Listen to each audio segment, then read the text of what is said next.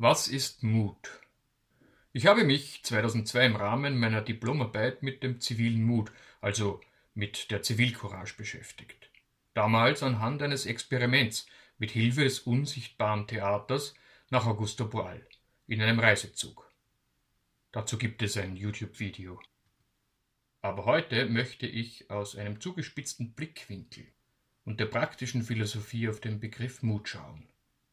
Was ich im Zuge des Kriegs in der Ukraine gelernt habe, ist die stärkere Beachtung der dritten Gewalt, die uns Menschen bewegt. Die Mutter aller Triebe, der Konatus, also der Überlebenstrieb, hat zwei Kinder, den Sexualtrieb und unseren Hang, Gemeinschaften, Gemeinden, Städte und Nationen zu bilden. Die gesellschaftlichen Institutionen sind sichtbare Werke dieses dritten Kindes des Konatus. Ihre stabilisierende Wirkung auf das dynamische Leben entfaltet sich auf Grundlage von Übereinkünften, Regeln, Konventionen und Gesetze.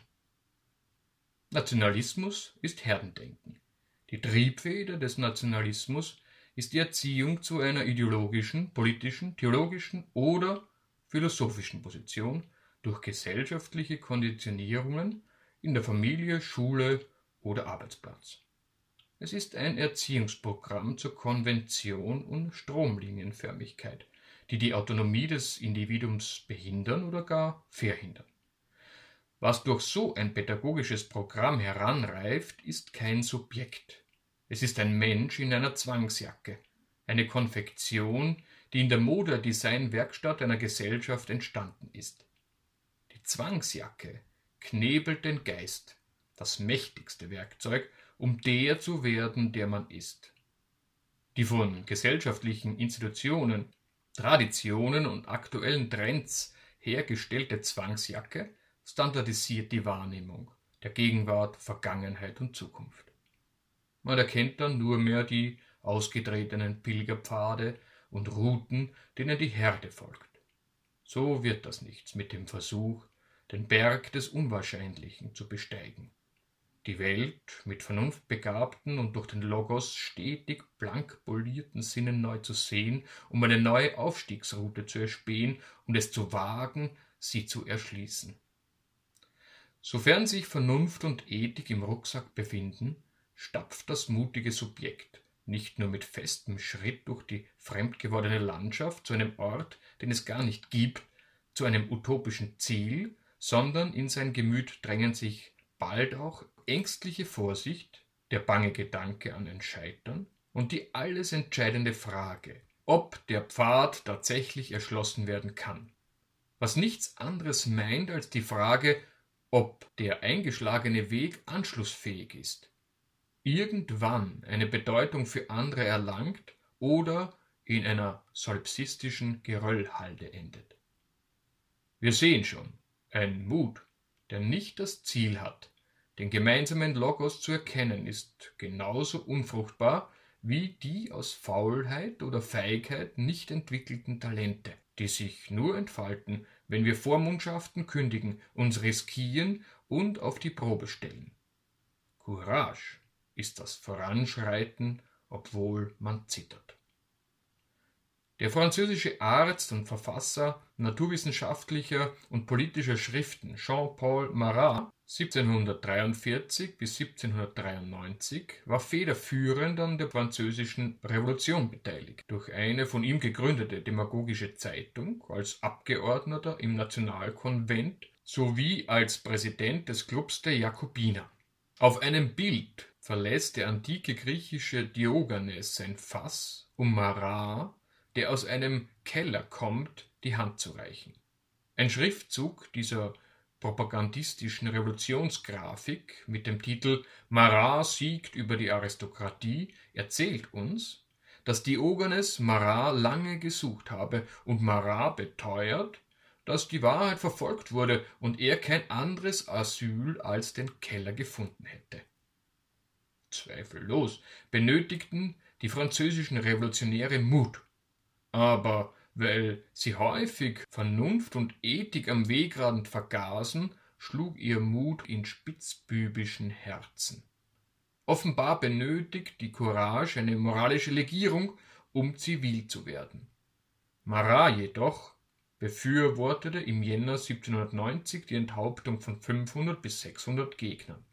Im September 1790 forderte er 10.000 Opfer und im Jänner 1791 sogar 100.000. Sowohl die französischen als auch die russischen Revolutionäre im 20. Jahrhundert verweigerten mit einer brutalen und tollkühnen Geste das mühsame Durchbohren harter und dicker gesellschaftspolitischer Bretter. Die Überwindung eines schwierigen Problems mit energischen bzw. unkonventionellen Mitteln und das ungeduldige Durchschlagen des gordischen Knotens mit einem Schwerthieb sind beachtliche Gesten, die jedoch häufig nicht anschlussfähig sind. Die revolutionären Umwälzungen sind nicht nachhaltig, denn in ihrem Furor frisst die Revolution unvernünftigerweise ihre Kinder. Charlotte Corday, eine Anhängerin der Girondisten, ermordete Marat am 13. Juli 1793 mit einem 20 cm langen Küchenmesser und wurde drei Tage später guillotiniert. Wer Zukunft haben will, muss die gegenwärtigen Handlungen reflektieren und die Vergangenheit beachten. Das ist mühsam. Im Gegensatz zum Übermut erträgt die Tapferkeit Mühsal und Mängel und schreckt nicht vor schwerer Arbeit, Unsicherheit, Schmerz und Gefahren zurück. Um den Mut zwischen Übermut, Unmut und Mutlosigkeit adäquat justieren zu können, müssen Starkmut und Sanftmut gleichermaßen entwickelt werden. In seiner Schrift Politeia, der Staat, schlägt Platon Erziehungsmethoden zur Förderung der Tapferkeit vor. Er empfiehlt Gymnastik für den Körper und Musik für die Geschicklichkeit des Gemüts. Mutige, beherzte und willensstarke Menschen tragen eine schwer zu beherrschende Kraft bei sich. Die verschiedenen sprachlichen Ausdrucksformen für den Mut sind Belege dafür. Griechisch Thymos, Wogen, Brausen, Stürmen, schlagendes Herz, Lebenskraft, Gemüt, Geist. Lateinisch Animo, gesamtes menschliches Denken, Fühlen und Wollen. Englisch Spirit, Courage, Beherztheit, feurig, schneidig. Im Unterschied zu Despirited, entmutigt. Altfranzösisch Corinne, Groll, Hass und ab dem 16. Jahrhundert Courage, die Beherztheit. Spanisch und Italienisch Animo, Ermunterung, Anfeuerung, Begeisterung. Hebräisch Ruach, Sturmwind, Zornhauch, Atem Gottes, Heiliger Geist. Wer in seinem Seelengespann ein mutiges, kräftiges und feuriges schwarzes Pferd hat, tut gut daran, ihm ein sanftmütiges und edles weißes Pferd zur Seite zu stellen, sowie einen vernunftbegabten Wagenlenker einzusetzen, der die ungleiche Rosse führen kann. Sehen wir nach, welche anderen Möglichkeiten es abseits von Gymnastik und Musik gibt, um aus einem unterkühlten Mütchen einen rotbackigen Mut zu machen.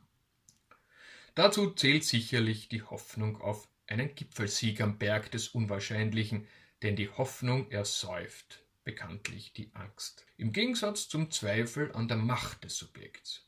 Die Selbstwirksamkeitserwartung oder die Hoffnung auf Erfolg beruht auf Urvertrauen, der Lust, Ideen zu haben und sie umzusetzen, sowie auf die Erfahrung, dass hier und da eigene Projekte erfolgreich sind, weil sie anderen Menschen gefallen.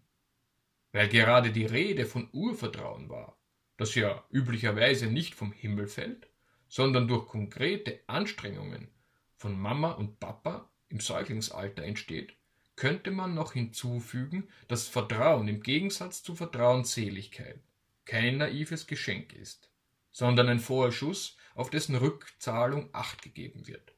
Wenn auch nicht auf Heller und Cent genau. Jedoch nur ein Vertrauen, welches Niederlagen, Enttäuschungen, Siechtum und Tod einpreist, ist vermögend genug, um die der individuellen Existenz hartnäckig anhaftenden Sinnlosigkeit dereinst überwinden zu können und Sisyphos für einen glücklichen Menschen zu halten. Für den allmählichen Erwerb dieser Art von Vertrauen ist jede Menge Mut vonnöten. Kein Mut ist so groß wie der aus der äußersten Verzweiflung geborene, wie Seneca sagt. Jeder, der schon einmal in ernsthafter Lebensgefahr war, hat womöglich eine Ahnung davon, welche ungeheuren Kräfte zum Vorschein kommen können, sobald der Konatus gereizt wird. Daher lernt man in Rettungsschwimmerkursen, dass man einen wild um sich schlagenden, erwachsenen Ertrinkenden eher einen Rettungsring oder ähnliches zuwerfen sollte, bevor man helfend und rettend herbeischwimmt, um fachlich fundiert Hand anzulegen. Bei der Empörung entzündet sich die Flamme des Muts infolge der Verletzung eines oder mehrerer Werte, egal ob der Affront tatsächlich stattgefunden oder bloß vorgestellt wurde. Heute wird ein hoch aufloderndes Strohfeuer der Empörung auch Shitstorm genannt und die zeitgenössischen JakobinerInnen, die selbsternannte Wokeness Polizei, zündelt an vielen Ecken und Enden. Die Tretminen der Political Correctness sind weit verstreut und Fehltritte im Licht der Öffentlichkeit sind schmerzhaft. Aber zum Glück wird dieser Tage zumindest hierzulande niemand mehr dafür guillotiniert oder in einen Gulag geschickt. Der Mut, der aus der Empörung entsteht, ist häufig mit dem Affekt der Wut kontaminiert. Und wer wütend ist, kann nicht denken. Während dem Tier nur eine wütende Befreiung gelingt, hat der Mensch das Potenzial zur lachenden Befreiung. Schließlich besteht das Ziel eines zivilisierten Muts nicht darin, neues Unrecht zu erzeugen oder Rasterlocken abzuschneiden, die ein weißes Gesicht ziehen, sondern die zivile Courage versucht der Gerechtigkeit in Form einer adäquaten Ordnung der Werte zu ihrem Durchbruch zu verhelfen. Eine Quelle des Muts fehlt noch, die Mimesis, die nachahmende Darstellung eines Vorbildes. Emotionen sind ansteckender als Virusmutationen. So wie sich die Angst überträgt, kann auch der Mut von einer Person zur anderen überspringen.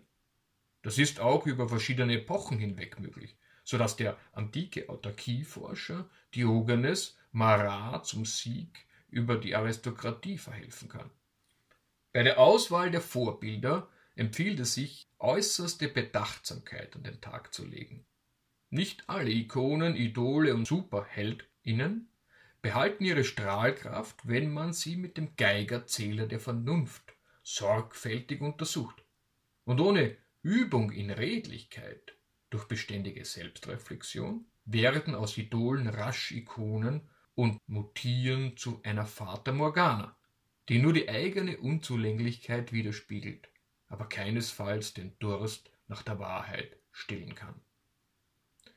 Soweit uns bekannt ist, hat Diogenes in Alexander dem Großen keinen Aristokraten gesehen, den man enthaupten hätte müssen. Möglicherweise hat aber Diogenes sein Streben nach Autarkie ein wenig überspannt. Es wäre vortrefflicher gewesen, der arbeitsteiligen Gesellschaft ihren Raum zu gewähren und den rohen Tintenfisch, an dem er angeblich erstickt sein soll, vor dem Verzehr von einem Koch zubereiten zu lassen.